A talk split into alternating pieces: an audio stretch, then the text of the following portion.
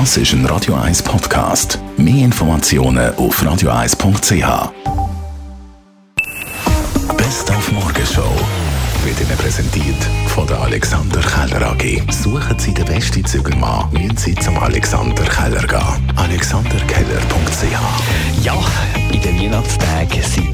Kirchen ab und zu wieder mal ein bisschen voll. Und darum werden die Pfarrer dort ihre Kernbotschaft möglichst gut probieren zu platzieren. Wir haben nachgefragt im Grossmünster, was der Pfarrer da in der Heiligen Nacht wird erzählen.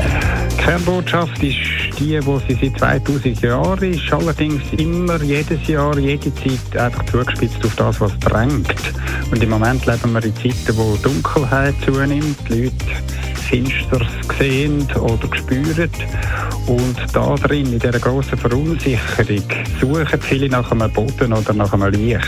Und Licht im Dunkeln, das ist äh, auf der einfache Nenner gebracht, äh, Kernbotschaft ein Glanz in der Finsternis. Nur ist es ein Glanz von einem kleinen Kind, ohnmächtig, arm und in der Krippe im Stall.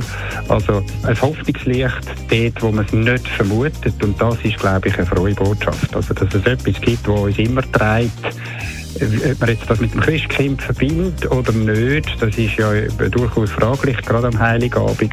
Aber die Botschaft, die ist die gleiche. Und für alle die, die nicht gerne zusammen singen an Heiligabend unter einem Weihnachtsbaum, machen das unbedingt. Es ist ein grandioses Erlebnis. Man muss auch nicht wahnsinnig gut singen, sagt Dana Kenzig. Sie ist Musikerin und Gesangslehrerin.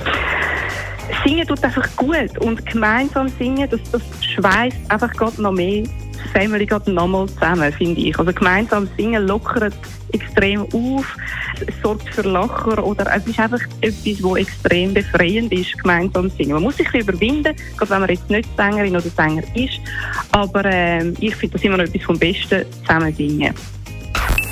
Die Morgenshow auf Radio 1. Jeden Tag von 5 bis 10.